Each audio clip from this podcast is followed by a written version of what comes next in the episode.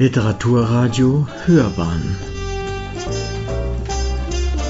Abseits vom Mainstream. Symphonie einer Großstadt. Tiny Stricker und Wer die Welt sieht. Eine Rezension von Klaus Hübner. Das Cover zeigt den U-Bahnhof Westfriedhof und der ist wie eine Disco, nur dass die Spezialeffekte angehalten und verlängert sind.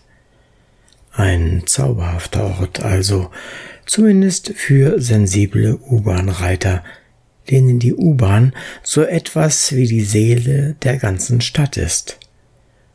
U-Bahn-Fahrten Manchmal und zu bestimmten Stunden war es wirklich ein Eintauchen in eine andere Welt, eine Art Eliosis, einen Raum der Seele, die Stationen schon verwunschene, überwachsene Tempel.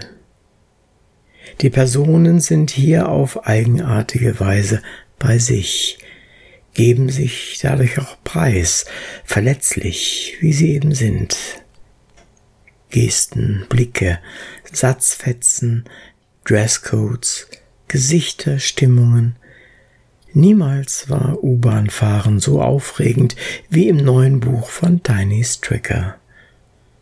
Das Herumschlendern in der Hirschau, am Nymphenburger Kanal oder im Westpark, ein Aufenthalt in der Kneipe oder ein Ausflug ins Kino auch nicht – selbst ein Besuch beim Friseur wird zu einem prickelnden Erlebnis. Wie kommt es, dass dieser erstaunliche Münchner Autor, dessen Werkausgabe jedes Jahr umfangreicher wird, seine Leidenschaft nicht nur wachrütteln und sinnlich beleben, sondern bannen, einlullen, ja geradezu verzaubern kann? Zunächst, er wertet nicht, sondern schreibt auf, was er sieht. Phänomenologisches Erzählen, das allerdings mit außergewöhnlichem Sinn für Rhythmus und Klang und mit zahlreichen, fast lyrisch anmutenden Passagen, Präzision und Seele.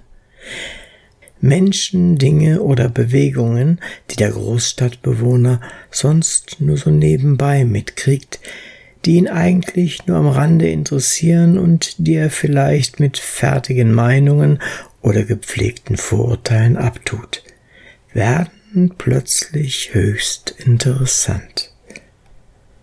Die Welt als Bühne. Ist der Alltag vielleicht doch voller Geheimnisse, voller Wunder sogar? Hat die Station Gisela Straße etwas von einem versunkenen Schiff oder einem verborgenen Tempel am Strand bei Korinth? Ist der Eichendorfplatz vielleicht nur langweilig? Wieso kann die verblichene Kopie einer Besprechung in einem Restaurantfenster an der Barer Straße zu Tränen rühren? Tiny Stricker sieht München anders mit an der Antike und an der Klassik geschulten Augen. Menander, Herondas, Wieland und andere Autoren haben ihre Auftritte. Ist das das Entscheidende? Oder sind es die vielen interkulturellen Begegnungen, die Tiny Stricker sehr aufmerksam registriert? Vermutlich spricht sie noch wenig Deutsch, denke ich, verlässt sich auf die Sprache der Blicke, die aus ihrem Kulturkreis heraus vertraut ist. Oder ein anderes Mal.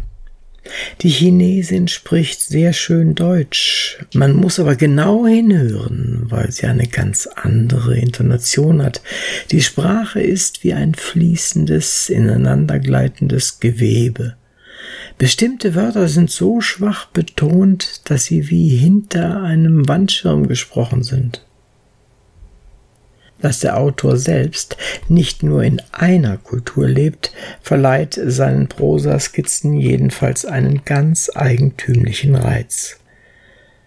Auch die Beobachtungen auf seinen Reisen mit der Freundin nach Weimar, Sarajevo oder Split oder in die Chiemgauer Alpen öffnen sich durch die Zauberkraft der Sprache weit in die Zeit und tief in den Raum.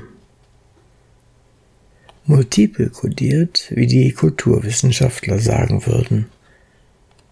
Bei einem simplen Spaziergang durch den englischen Garten im stürmischen Aprilwetter ist man plötzlich in Bhutan. Sogar die Plastiktüten hoch oben in den Ästen sehen jetzt gut aus, weil sie die Macht des Windes anzeigen. Eigentlich haben sie etwas von flatternden Tempelfahnen. Ja, oder man gelangt von den im Park wuchernden Herbstzeitlosen ganz zwanglos an die Ostküste des Schwarzen Meeres.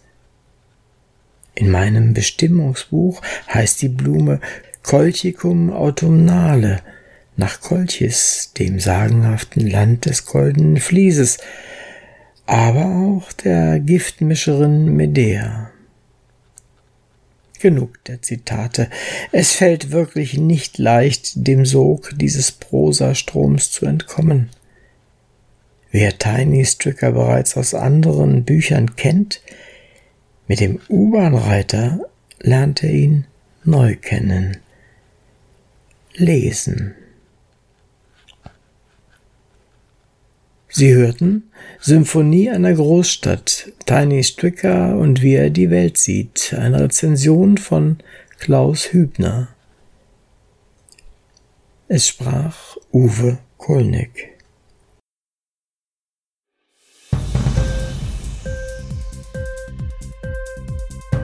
Hat dir die Sendung gefallen? Literatur pur, ja, das sind wir. Natürlich auch als Podcast. Hier kannst du unsere Podcasts hören.